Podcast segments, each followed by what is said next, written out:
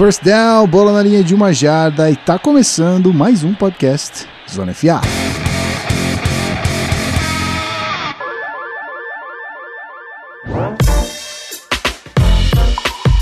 Sejam muito bem-vindos, senhoras e senhores. Eu aqui novamente, Gui Dalla Coleta, o seu editor, fazendo uma ponte de host aqui, né? Peguei a ponte aérea, caí direto aqui no Rio e vim fazer companhia a estas criaturas, na verdade a esta criatura que eu já vou anunciar, você já sabe que já ouviu o episódio anterior, então isso aqui tá sendo, tava sendo gravado na sequência. Né, mas você já sabe o que a gente está fazendo aqui, dessa vez, prospectos ofensivos do nosso querido pre-draft show, que a gente vai destacar essa tabela maravilhosa feita por Rafael Martins com 120, mais de 120 prospectos que podem ser avaliados por vocês, se vocês quiserem também, lá no nosso locker room, mas aí eu vou falar um pouquinho depois, né? Lá nos nossos recadinhos. Por enquanto eu só invoco a presença dele, Rafael Martins. Seja muito bem-vindo, meu querido. Oi. Olá, olá. Que prazer estar mais uma vez com o senhor. Se bem que é o mesmo dia, mas a gente faz aquela, ninguém aquela sabe, arte, né? Ninguém sabe. Ninguém, Ninguém sabe, exatamente. Mas é isso. É o último episódio, amigos. Todo o trabalho feito na draft season culmina no episódio 106. Vamos destacar os nossos os prospectos ofensivos que eu mais confio depois da avaliação que eu fiz das classes. É, De novo, eu destaco que eu não aguento mais, já estou tendo crise de ansiedade.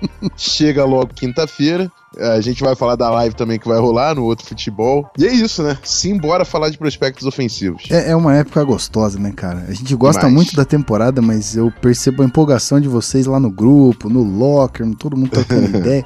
É uma época diferente, eu diria que é uma energia diferente da, da, da temporada. Gosto. Tá todo mundo otimista, né? Todo mundo Sim, querendo ver o sim. time novo, jogadores novos, é, é sempre interessante. E, e é diferente porque é uma movimentação além da Free Agents, né? A Free Agents já foi agitada, a gente já cobriu isso, falamos e tal. Mas Blitz é uma outra caramba. coisa. é, Blitz pra caramba, exatamente. Gui sofrendo. É, tá, tá tudo certo, tá tudo certo. Nada que, né, uma vaselina não, não dê jeito.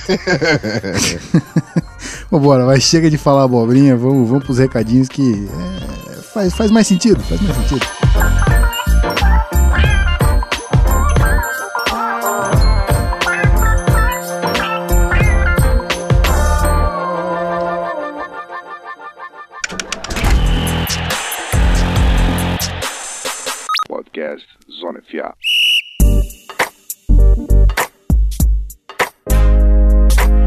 Muito bem, então saiba você, se é que você já não, sabe, já não sabia, que o Zona FA tem um clube de assinaturas, que a gente faz questão de falar aqui pra você, porque é o que mantém a gente financeiramente, ajuda nos custos ali de servidor, né, de equipamentos, que essas vozes maravilhosas que você tem ouvido nos últimos episódios é graças aos nossos assinantes. Então, picpay.me barra canal Zona FA, se você puder dar uma olhadinha lá, eu te convido a acessar e ver qual dos planos é mais acessível para você. Lembrando que a gente tem ali desde um real, que é o mais básico possível, até é, 12 reais para você participar do Locker Room, ter acesso à tabela que a gente fez. A gente não, Rafael Martins fez essa tabela maravilhosa, é, com mais de 120 prospectos, e é isso que eu tinha falado no começo do episódio. Então, se você quiser ter acesso a mais, a gente vai dar um resumo aqui hoje. A gente vai fazer uma. Como a gente fez no episódio passado, a gente vai fazer uma, uma breve. Um, um breve aglomerado de nomes que você. Compilação. Uma compilação, exatamente, de nomes que você The tem que. best of Prest- all. Greatest hits. Greatest hits. de nomes que você tem que prestar atenção, porque se eles caírem no seu time vai fazer muita diferença. Mas é isso aí, se você puder acessar picpay.me barra canalzona FA e por um acaso ajudar a gente em, uma, em um dos nossos valores, em um dos nossos do nosso range de valor ali, se você puder contribuir, a gente fica muito feliz porque mantém esse trabalho aqui firme e forte, certo? E também, se você não puder ajudar de forma monetária, como eu já falei no episódio passado, é, gostei dessa palavra, monetária, é bonito. É, você pode fazer um review no iTunes Cinco estrelas. Você pode xingar a gente, não tem problema, mas se você quiser fazer um review e comentar, saiba que você já está ajudando a gente para fazer mais uma vez a gente ganhar relevância, cair ali nos top do iTunes e cada vez mais pessoas descobrirem a gente e a gente acaba crescendo e chegando em mais pessoas. Se por um acaso você não trabalhar com iOS, você não tiver iPhone, iPad, por aí vai, não usar o iTunes, zero problema. Baixe o nosso episódio no Spotify, que os números contam lá também. Compartilha com os amigos no Twitter, mostra pra um amigo, né? Chega aqui e fala, brother, curte futebol americano? Chega aqui, ó, ouve esses caras, os caras sabem o que tô falando, Rafão Martins, Pedro Pinto, Guilherme Beltrão, os caras sabem o que estão falando. Aí de vez em quando pintam uns convidados importantes aqui, né? Dave Chiodini, Felipe Vieira. Sempre, eu, não, eu, eu, eu, não deveria ter falado o nome de dois, porque vão, vão faltar muitos convidados aqui que eu não citei. Então, não se sintam tristes, tá, meus amigos? É, porque a minha memória é mas se você puder, compartilha com os amigos e como eu falei no episódio passado, tudo é barra canal Zona FA. Quer trocar ideia? Manda mensagem no Instagram, no Facebook, no Twitter. Facebook a gente anda meio, né, desleixado, mas se você mandar lá, eu pode ser que uns dois ou três dias eu veja e vou responder você, não tem problema. Mas no Instagram, o senhor Rafael Martins está fazendo o trabalho, né? Então se você quiser seguir a gente lá, é só acompanhar as novidades. Beleza? Então Estamos pertinho de mil seguidores, então chega oh, junto, a gente já bater isso aí já. Muito bem, rapaz, muito bem. Eu quero 10 mil. Quero 10 mil pra ter swipe. Eu nunca tive Bora. swipe em conta nenhuma minha. Então vamos lá, vamos chegar a 10 mil. Seguinte, para fechar os recadinhos, porque agora esse recado só vai acontecer aqui, vai rolar a, a, a live do draft lá no canal do Outro Futebol, nossos queridos amigos do Outro Futebol, que é youtube.com.br o Outro Futebol, e aí você vai acompanhar Rafa Martins, Pedro Pinto, Guilherme Beltrão, todo mundo fazendo uma zona na casa da galera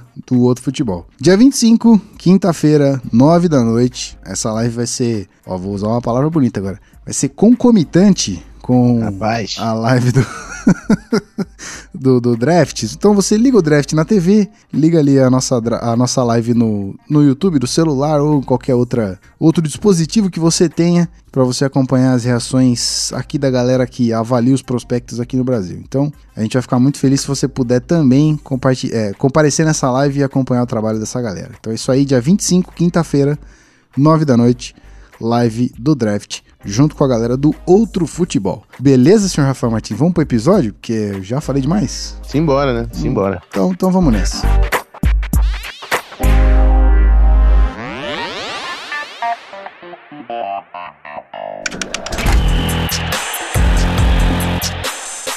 Podcast Zona FA.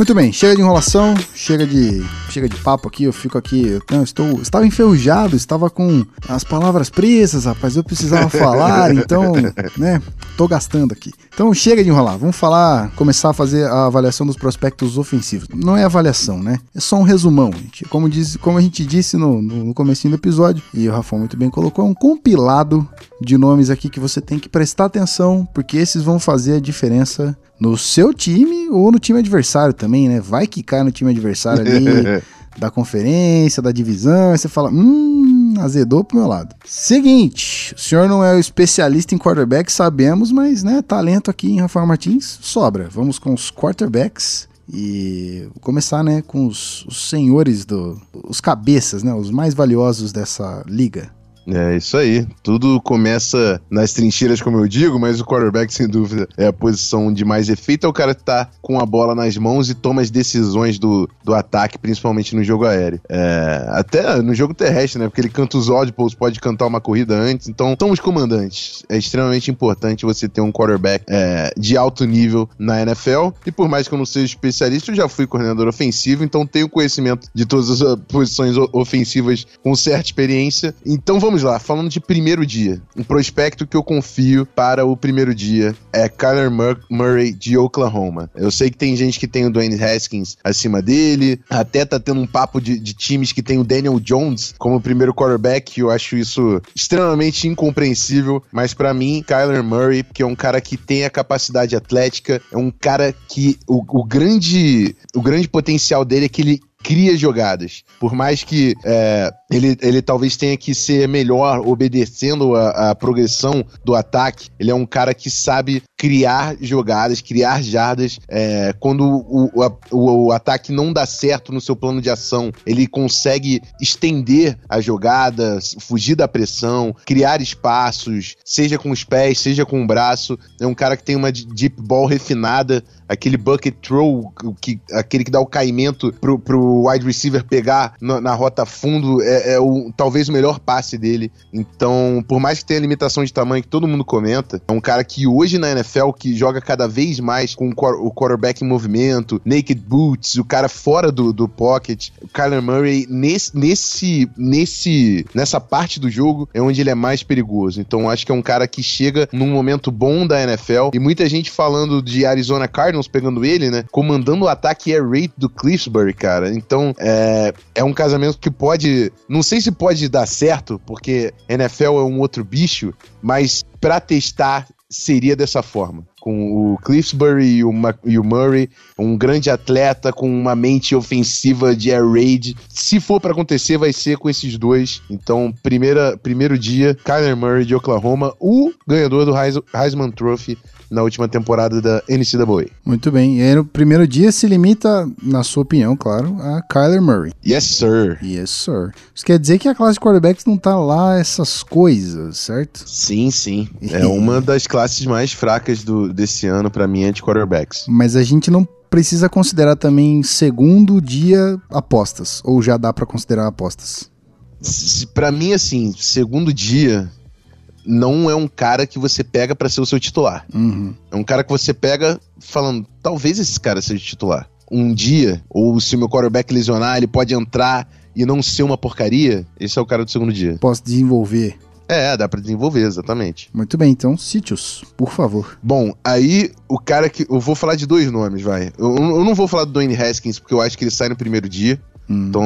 Mesmo que, comentar. na sua opinião, ele não seja escolha de primeiro dia. É, eu acho que ele pode até ser uma escolha de final de primeiro dia, sim. Ele é o meu quarterback número 2 da avaliação. Tá. Mas não é um cara que eu quis bater na mesa e falar, esse é o cara que eu confio. No segundo dia, quem eu vou falar é Daniel Jones de Duke, que eu acho que vai ter uma longa carreira como quarterback reserva, uhum. estilo Chase Daniels. É um cara com um atleticismo que consegue estender jogadas, é refinado tecnicamente, mas tem muita dificuldade é, por, por ser um, um, cara que tem uma mentalidade muito conservadora no seu plano de ação. Ele não arrisca big, big plays, até por não ter um braço tão forte, ele não consegue colocar a velocidade do passe para passar da zona intermediária. Se tá a 15 jardas, ele já começa a sofrer. É um principalmente passes depois dos números na sideline, passes muito abertos, não tem a velocidade para chegar lá. É um passe difícil que é muito fácil ser interceptado. Então acho que um Daniel Jones é um cara técnico, eficiente, com um bom encaixe para NFL, mas que tem limitações muito difíceis de serem ultrapassadas, falando principalmente da velocidade dos passes e na força do braço. É... Outro nome do segundo dia, Tyree Jackson de Buffalo, que é, um, é, é o contrário. Ele é o reverso do Daniel Jones, assim. Ele não tem uma técnica refinada, ele precisa de trabalho na mecânica, footwork. É, é um cara que não é muito preciso com as bolas, mas ele tem uma velocidade no passe absurda, um braço muito forte e uma capacidade atlética também diferenciada. É um cara muito forte, muito alto, que consegue também correr com a bola. O, o braço é forte. Ele tem uma coisa que é interessante no quarterback, que é a, não, não fritar contra a pressão, não ficar muito nervoso contra a pressão e acabar com o seu plano de ação. Ele consegue enfrentar a pressão e, e soltar o passe com, com o cara na, na cola dele, talvez até por essa esse toughness, né? Essa, essa confiança que ele tem na estrutura física dele. Então é um grande projeto. O reverso do Daniel Jones. Se o Daniel Jones é um cara muito técnico com pouco upside pelas limitações físicas, o Tyree Jackson é um, um, prospecto nada refinado, mas com um grande upside, com um grande teto, um grande potencial por essas habilidades físicas. Muito bem. Bom, aí a gente passou para o segundo dia e para o terceiro, então eu imagino que realmente estamos hum. mais limitados ainda. É, terceiro dia é sempre um tiro no escuro, né? Mas eu sempre falo que pela importância da posição, eu acho que todo time deveria draftar pelo menos um quarterback na sua classe, uhum. em todos os anos. E no terceiro dia, o cara que eu gosto muito é o Gardner Minshew, que é um, um, cara também que joga em Washington State, que tem um, um ataque mais aberto, ele solta muitos passes, tem, é, é passing heavy, né? O ataque do Washington State. É um cara que sabe manipular a pressão dentro do pocket, o posicionamento dele de pocket, pocket awareness é muito legal de se ver, ele é muito eficiente. É, tem uma mecânica também muito eficiente nos passes, por mais que ele às vezes exagere um pouco na, na velocidade do passe e perca um pouco da precisão, precisão, ele é, tem uma mecânica muito rápida de passe e é um cara que sabe antecipar as bolas. Ele tem um feeling de, de espaço e uma química com recebedores que ele consegue colocar o passe no ponto futuro antes do recebedor quebrar a rota, antes do recebedor se desmarcar. Ele confia muito nos seus recebedores isso é um ponto extremamente positivo. Mas é um cara que tem diversas limitações pelo sistema que obedeceu, é, por ser progressões muito simples. Então a gente não sabe como que ele chega na NFL para executar ataques mais complexos e também por esse problema que eu apontei de, de ball placement, né, de, de precisão, por, por ser muito irregular, inconsistente na, na hora de soltar esse passe. Então é um cara com potencial, mas e uma grande produção colegial, que, mas que não, não, não deve ser um, um titular na NFL hoje tem esse. Ele é, para mim, ele é tipo um Case Keenum, assim. Ele tem ferramentas interessantes. O Case Keenum também era um quarterback de air raid. É, é, então é um ataque muito simples. Você não sabe como ele vai lidar na NFL em, em, numa estrutura muito diferente e ofensiva. Mas ele tem ferramentas que podem sim ser interessantes para algumas equipes. Pode crer. Cara, me veio uma, uma, um questionamento interessante aqui. Você fala que muitas dessas escolhas, principalmente de segundo e terceiro dia, não podem ser. Não, não podem, mas não tem tanto potencial para ser é, titular. Mas o quanto uhum. de espaço teria para quarterbacks novatos serem titular, assim?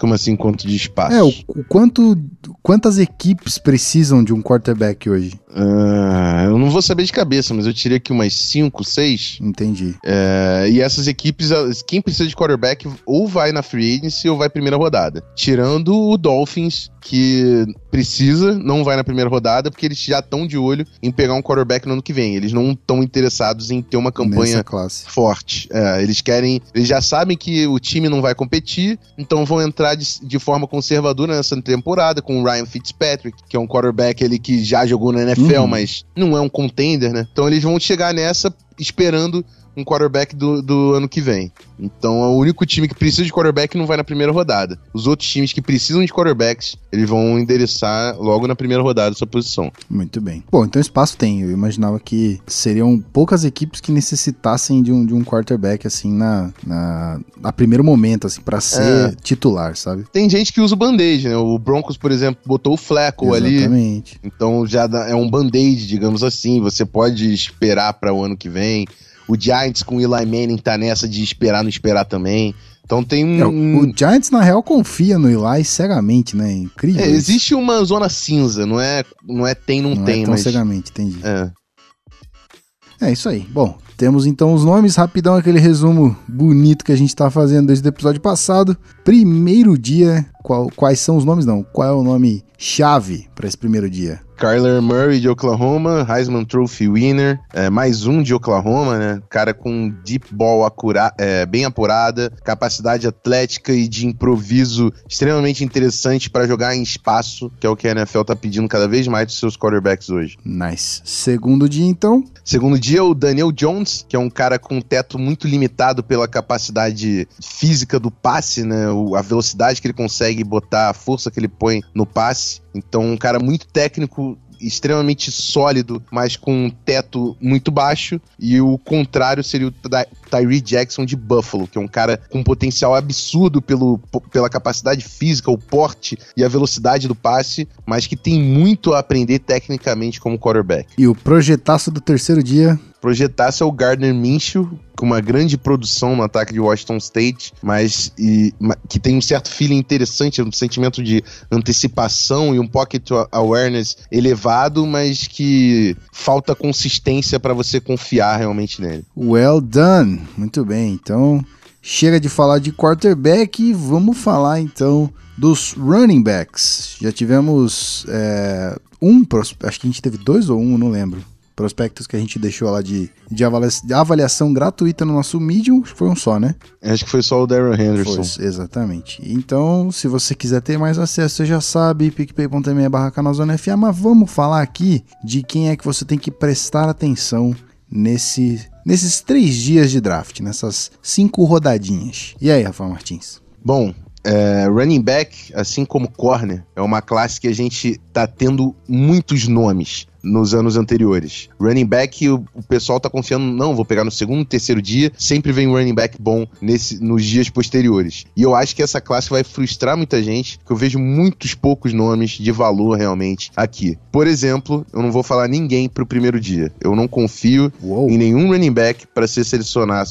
selecionado na primeira rodada. Se for selecionado na primeira rodada, para mim é um reach. É, realmente não é o valor do cara ele estar ali. Qualquer running back seria um reach. Na primeira rodada, eu não consigo entender. É, não é que eu não consigo entender. Sempre existe a necessidade e tudo sim, mais da claro. equipe. Mas eu não confiaria em nenhum running back para falar esse cara de primeira rodada. Uhum.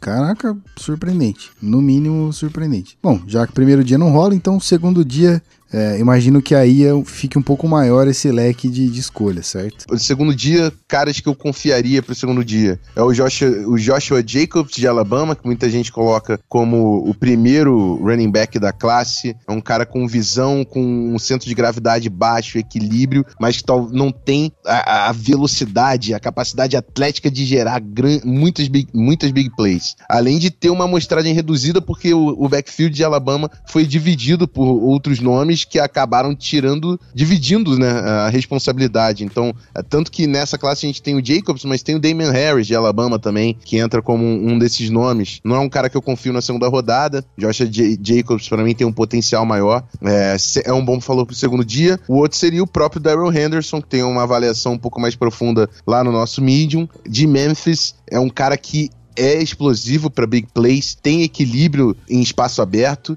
é, sofre um pouco para corridas mais duras na tackle box ali, perto da. tentando achar espaço na linha de scrimmage, achando a, a cutback lane, o corte para dentro, mas é, tem um, um, Talvez tenha que avançar na visão dele para achar as corridas, mas em espaço, ele é um cara que vai realmente causar impacto no time que ele chegar. Muito bem, rapaz. E aí, terceiro dia, Estamos falando de, de jogadores que vão realmente entrar nos times ali, mas garantir que vão continuar jogando é. Eu acho até que no terceiro dia pode ter nomes que surpreendam, assim. Não acho que são nomes de destaque, mas são nomes que podem achar o seu espaço. Interessante. Eu, eu gosto do David Mon Montgomery, que é um cara que consegue também tem uma, tem uma limitação para big play, mas é eficiente em corridas mais duras, né? Seria o contrário do que eu falei ali do Darren Henderson. É, tem o Rodney Anderson de Oklahoma, que é um cara que recebe bola, tem um bom equilíbrio, tem visão, é um, um running back muito completo, mas o grande problema dele é lesão numa, numa posição que exige tanto fisicamente do atleta. É um cara que já sofreu com mais de uma lesão, chega já meio caqueirado pra NFL, num nível ainda mais alto fisicamente falando, numa posição que castiga o atleta. É difícil você confiar no Rodney Anderson, mas quando ele jogou, ele foi muito bem e produziu bastante por Oklahoma. E um terceiro nome que eu vou falar por puro potencial é o Miles Sanders de Penn State. É, eu acho que é um cara que precisa evoluir demais em, em decision making, assim, em achar realmente os espaços passos, entender a progressão das jogadas, mas que tem uma capacidade atlética absurda que pode acabar se tornando, por essa dominância física, um, um jogador importante para o seu ataque. Isso aí, rapaz. É isso aí. Então, nomes de muito potencial físico e para serem desenvolvidos aí durante é, a temporada. Então vamos lá para aquele resumão. Primeira rodada não teremos ninguém, de acordo com. É, quer dizer, não que não teremos ninguém. Se você se surpreender com a escolha, se acontecer uma escolha, não se surpreenda, porque, igual a gente falou, é, tem need dos times, tem até potenciais trocas para isso, sabe lá o que, que vai se desenvolver, mas na avaliação do nosso querido Rafael Martins, dá para segurar e não escolher nenhum running back na primeira rodada. É, segundo dia, então? Segundo dia, o Joshua Jacobs, de Alabama.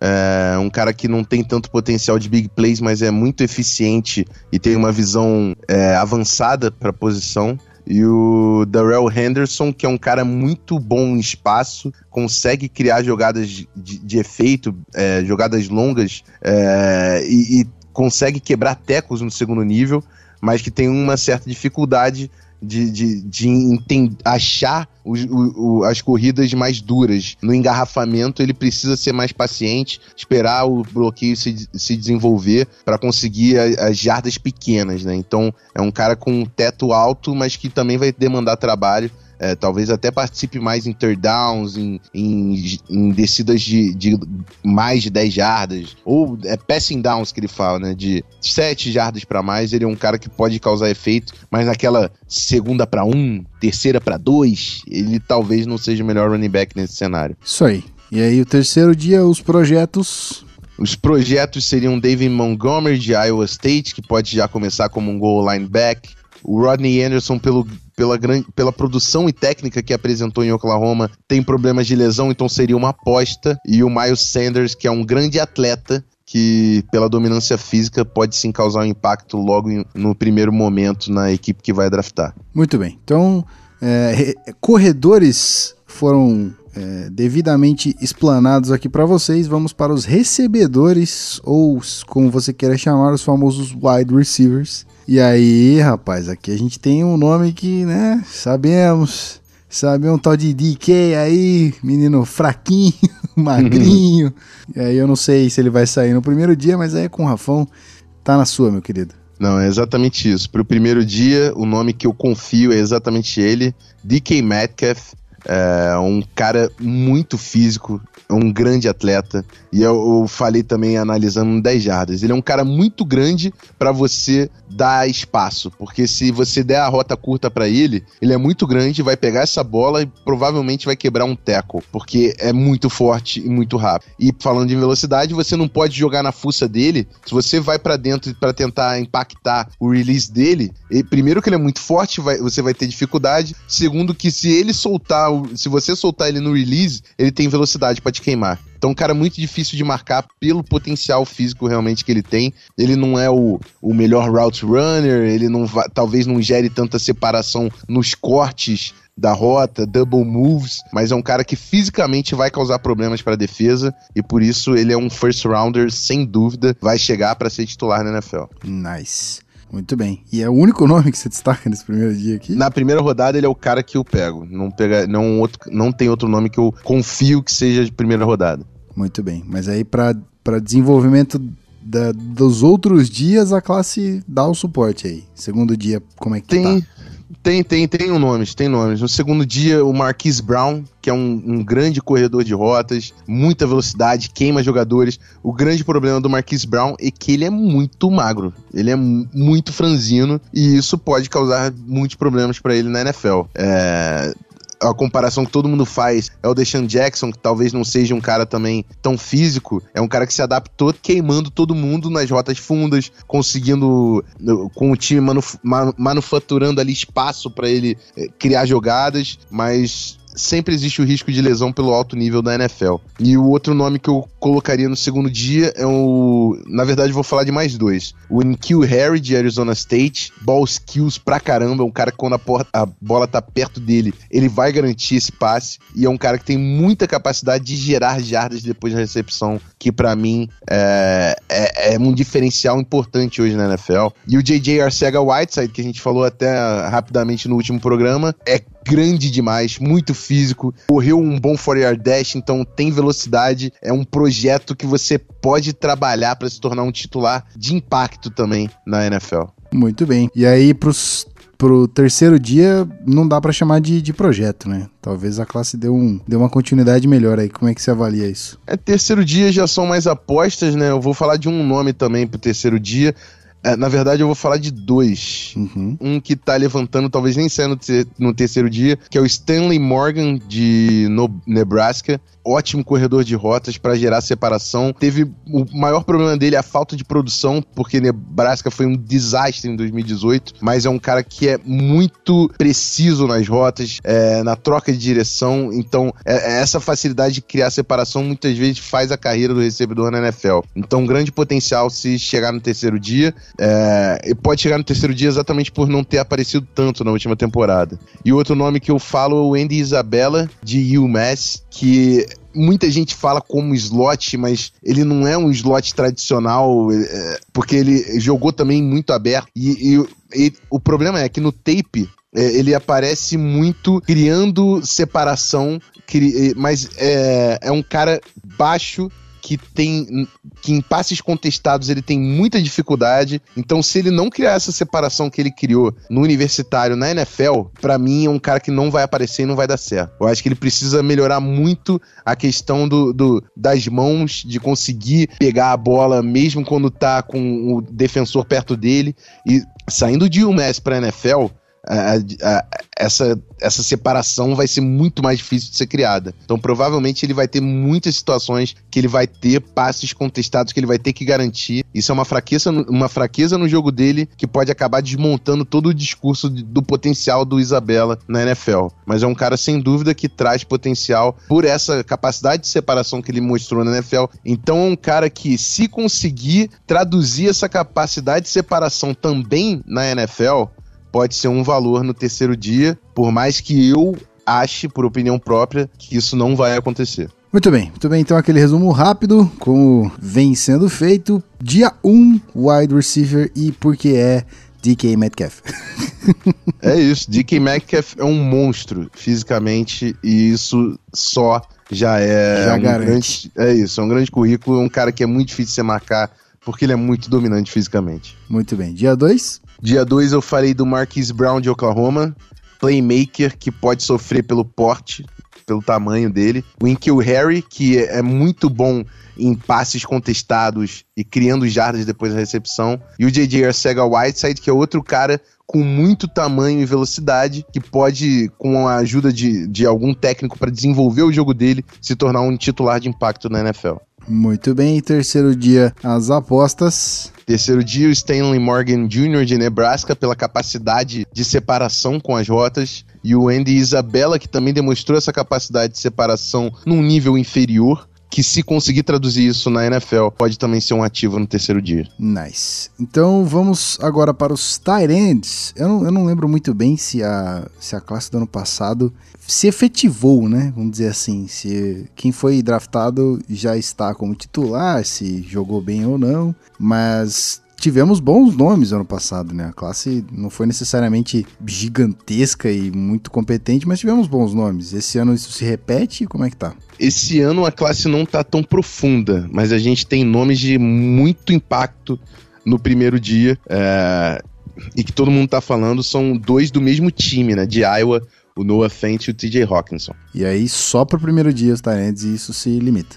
É, pra mim, o pri- primeiro dia, os caras que eu confio muito realmente é o Noah Fent, que é um grande atleta que gera separação e jardas depois da recepção. E hoje na a NFL pede muito isso do seu Tyrande. É um cara que vai ser um mismatch absurdo no jogo aéreo. É, principalmente se você pensa em usar sets com dois Tyrands, como fez muito o Patriots na época de Gronk e Hernandez. Ele é um cara que pode complementar muito se o seu primeiro Tyrand for um cara mais de identificação de espaços em zona e bloqueador. Ele é um cara mais atlético que vai fazer, causar estrago em espaço mesmo, no- em passes mais longos, zonas intermediárias. É um cara que é muito difícil ser acompanhado pela velocidade e a combinação de velocidade com o tamanho dele. Muito bem. E além dele, o TJ Roxon, né? Porque é um cara muito refinado, muito físico, grande bloqueador, tem rotas é, também muito eficientes e é muito bom em passes contestados, sabe utilizar o corpo para se posicionar, identificar os espaços em zona. Então, tecnicamente, também um grande Tyrande. Para mim, são dois nomes que, saindo no primeiro dia, eu confio demais que vão ser o Tyrande titular, o Tyrande 1 do time que eles vão chegar. Engraçado, né? Porque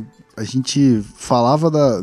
Teve, te- teve os primeiros anos do Zona FA que a gente falava que running back era uma classe que não tinha é, tanto, tanto valor mais. Aí, aí o ano passado a gente teve uma classe monstruosa. E aí esse ano a gente vai ter uma, uma deficiência. Mas Tyrande parece que todo ano sempre tem um ou outro que se destaca. Teve o menino de Penn State do ano passado, né? Que era monstro físico. Sim, o Gesicki. Então, é, é- é brincadeira, né? Parece que Tyrande, sendo ou não um bom bloque- blo- bloqueador, ele precisa estar ali para cumprir um, papel que é necessário. E aí, de segundo dia, o que a gente pode trazer aqui de, de nome? Segundo dia, é Irv Smith de Alabama, que é um cara, um grande bloqueador, muito físico e que também traz a capacidade de gerar jardas depois da recepção. Então, um prospecto muito sólido que eu também acho que tem potencial de ser titular. É... Até coloquei ele na primeira rodada no mock que participei com o Fambonanet. Escolhi ele no, pelo Raiders na 27, por aí, não, não sei de cabeça agora.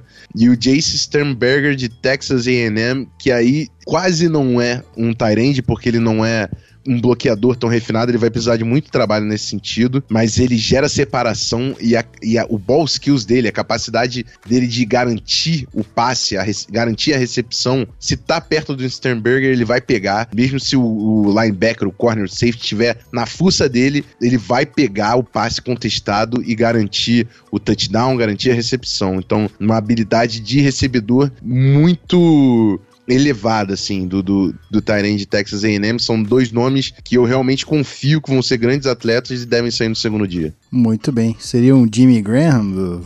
Ele é um pouco mais Saints. refinado do que o Jimmy Graham, Olha. mas é esse, mas é esse, falando em bloqueios, né? Sim, sim. Falando em bloqueios, talvez ele não seja o Jimmy Graham foi muito absurdo, assim, no, na NFL, realmente sendo o cara do, do Saints no início, né? Sim. Eu não sei se o Sternberger chega com essa bala toda, mas é sim um grande recebedor.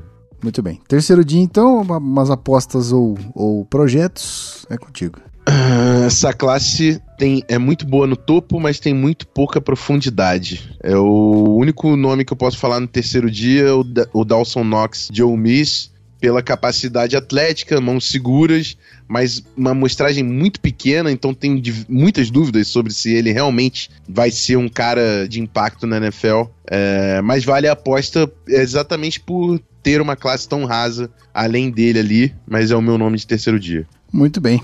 É isso aí, rapaz. Então, entre recebedores e. Entre bons bloqueadores e extremos recebedores, a gente tem essa classe aí não tão profunda de Tyrants. Vamos dar uma resumidinha. Dia 1. Dia 1, Noah Fent e TJ são os dois Tyrants de Iowa. O Noah Fent é um cara mais de separação, o atleta mais absurdo, talvez, desse grupo todo. E o TJ Hawkson, que é um grande atleta, muito técnico, ótimo bloqueador, vai ser muito competente, talvez não em big plays, mas em, em na, no trabalho mais, mais sujo, mais, uhum. mais duro ali do Tyrande, bloqueando, achando espaços curtos na, em, em marcação em zona. É um cara que também chega para ser titular. Muito bem, dia 3, a única aposta de Rafael Martins. Dia 2 antes, né? Irv Opa, Smith Jr. tô viajando, dia 2. Show. Irv Smith Jr. de Alabama, um ótimo bloqueador que também consegue gerar jardas depois da recepção. E o Sternberger pelo ball skills, a capacidade de garantir os, os passes mais difíceis, contestados, ele vai garantir essa recepção. Muito bem, agora sim, dia 3.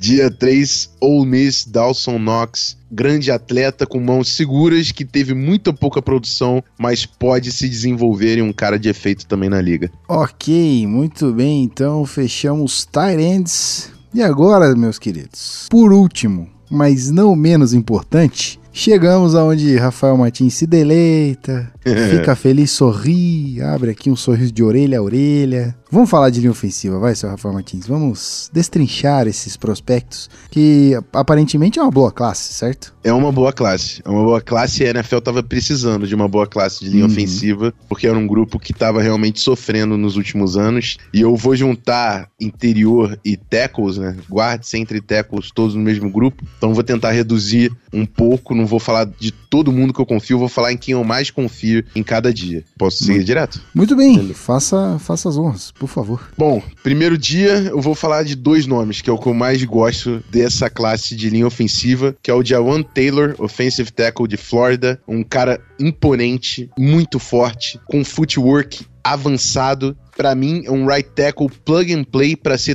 top 10, top 5 no primeiro ano. É um cara que chega para resolver o seu problema no lado direito. E no interior, Garrett Bradbury. Atleta absurdo que joga, jogou num, num, time com esquema em zona, então ele é muito bom em bloqueios em movimento, entendimento avançado de alavancagem, bloqueios em ângulo, conseguindo ter um pad level favorável para gerar a extensão dos membros inferiores e dos membros su superiores. Então, Greg, Greg Bradbury, para mim, é um titular que vai ser titular por 10 anos no time que ele chegar. Uou, muito bem. Esse é o único menino do dia 1 ou temos mais? São os dois nomes que eu quero falar que eu confio no dia 1, são esses. Ah, Jonah Williams dois, é um bom vejo. prospecto. É, talvez o Cody Ford vai ser um guarde de, de power scheme que vai ser um bom titular também. Mas o Jawan Taylor e o Gar Garrett Bradbury são os caras que eu bato na mesa que vão ser grandes jogadores. Muito bem. E aí, dia 2, como é que a gente tá? Dia 2 eu vou também falar de um teco e.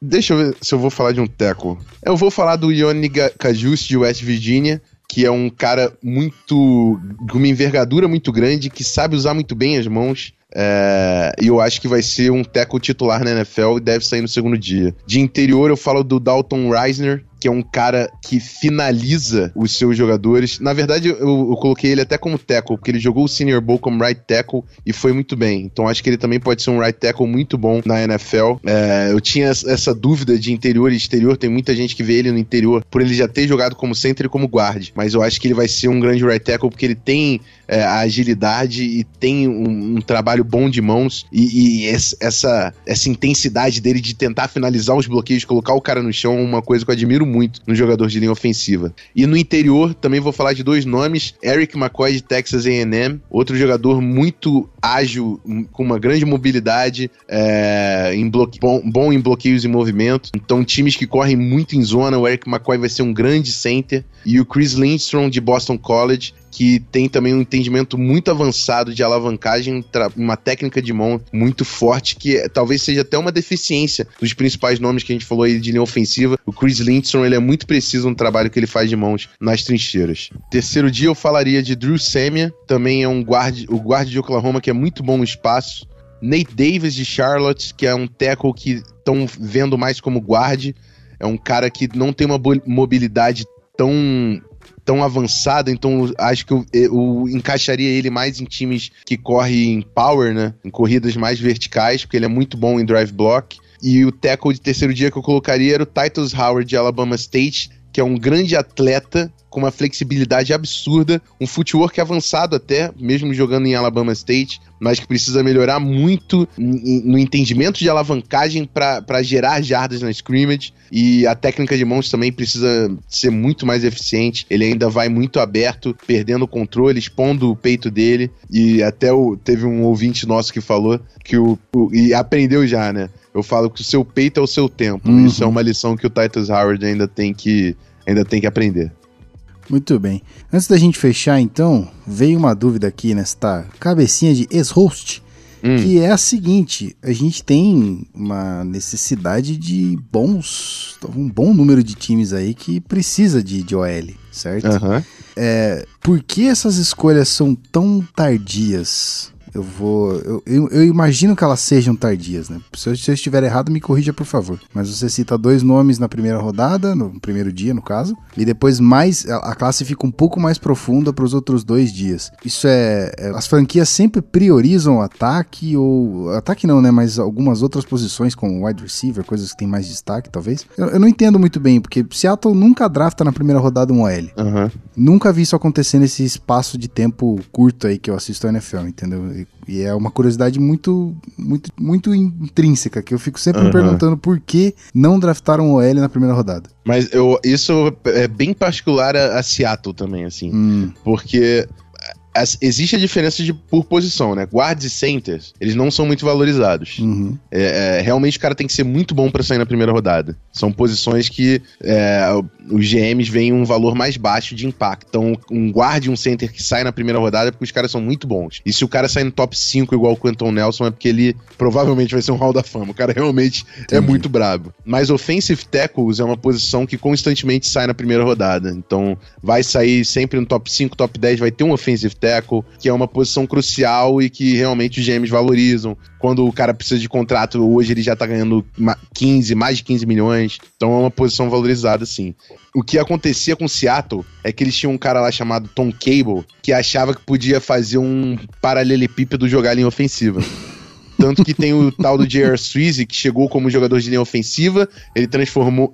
Como, chegou como jogador de linha defensiva, ele transformou em linha ofensiva e ficou todo orgulhoso. O problema é que ele não dava valor para essa posição e não conseguia desenvolver os atletas que estavam ali. Entendi. Então, se você não tá trazendo grandes atletas, não tá dando valor no draft, dando valor, valor na free agents, não tá conseguindo desenvolver, o, o Seattle não, não dava valor, mas realmente tinha uma linha ofensiva entre as piores da NFL. Muito bem. E aí, passando para Minnesota Vikings, o senhor espera Hum. que draft- o draft aconteça para trazer prospectos de linha ofensiva, já que a free agency foi um pouco devagar, certo? Cara, tem que acontecer, porque o Vikings botou muita grana na defesa. O, o Vikings também botou grana no ataque, assim. Hoje o Vikings paga 28 milhões no Cousins e vai pagar 30 milhões na dupla de wide receivers. Tem o Dalvin Cook, que ainda tem contrato de calouro, é um grande running back. Mas a grande deficiência tá em linha ofensiva. O Vikings não foi agressivo na free agency em momento algum na linha ofensiva. O Riley Reef é o único cara que ganha um dinheiro a mais ali, mas também não foi o tackle da classe dele de free agency. Deve ganhar seus 10, 11 milhões hoje. É, eu falei que a posição é valorizada, né? O Riley Reef não é um grande left tackle, mas ganha uma boa grana. É, então, assim, aproveitar essa classe, irmão, e tem que trazer gente, assim. Eu, eu fiz um mock, que até teve um gringo que compartilhou, Sim, falando, sim. caralho, que mock. Eu Exatamente. botei três atletas de linha ofensiva que eu falei, meu irmão, eu preciso resolver esse problema. Eu preciso resolver esse problema. Então, se eu tenho uma grande classe de linha ofensiva, eu vou pegar três caras, porque se eu acertar um, dois, bom. E eu nem peguei três, né? Eu peguei a primeira, segunda e a terceira rodada. Eu fui de linha ofensiva e ainda peguei um na quinta ou na sexta, assim. Porque você tem que. a- aproveita que aquela classe é boa e isso não tá acontecendo constantemente. E, e vai, e atira. E até na- nas próprias visitas oficiais do Vikings, realmente parece que essa é a intenção. Assim, o, o maior número de atletas que visitou oficialmente o Vikings é linha ofensiva. Foram 18 linhas ofensivas, e aí o, a o segundo maior número foi Edge Rushers com 7, eu acho. Então, assim, realmente parece que o Vikings identificou que linha ofensiva é um bom grupo pra você endereçar nessa classe. Eu espero, eu espero, rezo muito pro Odin que isso aconteça. Uhum, exatamente. Bom, então é assim que a gente fecha esse episódio a mensagem clara do gringo dizendo que existe gente na América do Sul, basicamente no Brasil, que entende mais de futebol americano do que os próprios GMs. Por aí vai. Certo, senhor me Rafael contrata? Maicon. Tô disponível, pode me contratar. Muito bem, então é isso aí.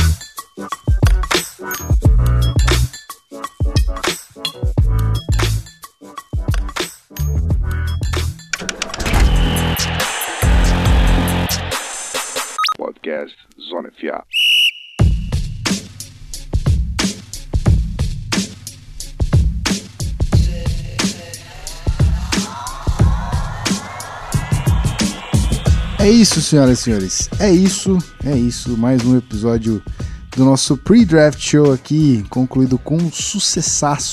E foi um prazer, obviamente, ter, ter, ter mais uma vez a oportunidade de dividir aqui a mesa e hostear essa parada com o Rafael Martins, né? A quem é, iniciamos esse projeto maravilhoso do Zona FA, mas está em boas mãos, está em boas mãos com Otávio Neto e Companhia Limitada. Mas é isso aí, rapaz. Jabazinho rápido. Vai lá no, no nosso querido picpay.me barra canal Zona FA e, né, você já sabe, se puder ajudar a gente, vai ser muito legal manter esse projeto vivo e acontecendo, né, sempre com força total. E também não esquece da live, tá? Eu vou deixar esse recado rapidinho aqui, porque vai acontecer a live no canal do Outro Futebol, juntamente com a live do draft, com a transmissão do draft. Então a galera vai assistir e comentar em tempo real ali tudo que você precisar saber sobre os prospectos. Então, se você tiver dúvida daquela escolha que saiu para o seu time, só você mandar uma mensagem para a molecada lá, eles vão responder você na hora. Certo? Rafael Martins, só tenho a lhe agradecer é, por ter aceito a minha ideia de gravarmos esses dois programinhas antes do draft aqui para encerrar com chave de ouro essa draft season maravilhosa e coroar esse trabalho da tabela de mais de 120 prospectos que o senhor fez a questão de colocar disponível para os nossos assinantes do Locker. Então, muito obrigado, meu querido. Eu que agradeço. É, foi um trabalho duro, mas muito gratificante. Eu gosto demais desse trabalho de avaliação. É, espero que os nossos ouvintes e a galera do Locker Room, principalmente, que teve acesso à tabela, também tenha gostado desse trabalho, dessa entrega. É, é um, um pouco que a gente retribui pra galera que confia aqui no Zona FA e consegue tirar um, aquele dinheirinho para ajudar o nosso projeto aqui. Então, muito obrigado de novo. e espero que esse, essa tabela tenha sido um, pres um presente digno da força que vocês dão aqui pra gente. E também agradecer o Guizão, que tá junto nas feitiçarias audiovisuais do Zona FA e que chegou junto também para fazer esse pre-draft show. Um prazerzaço estar tá com ele de volta e eu vou pedir aquela trilha famosa das palminhas pro Gui Della Coleta aqui com a gente.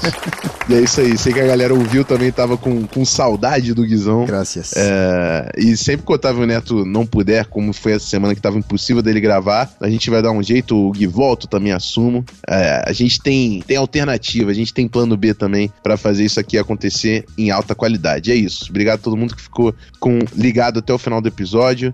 Lembra de seguir a gente no Spotify, compartilha no, no Instagram, no Twitter pra galera também chegar junto com a gente a gente aumentar ainda mais nossa audiência. E simbora pro draft. Vejo vocês na quinta-feira no canal do Outro Futebol.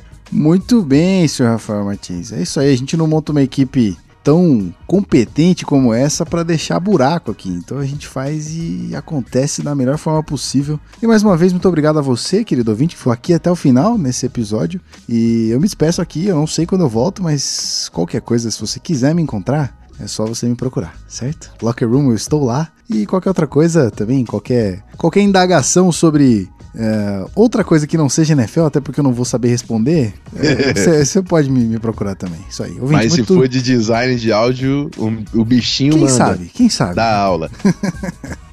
Valeu, gente. Muito obrigado. Eu, Gui Della Coleta, me despeço. Os vejo, quem sabe em breve, quem sabe não, mas é isso aí. Um grande abraço e valeu!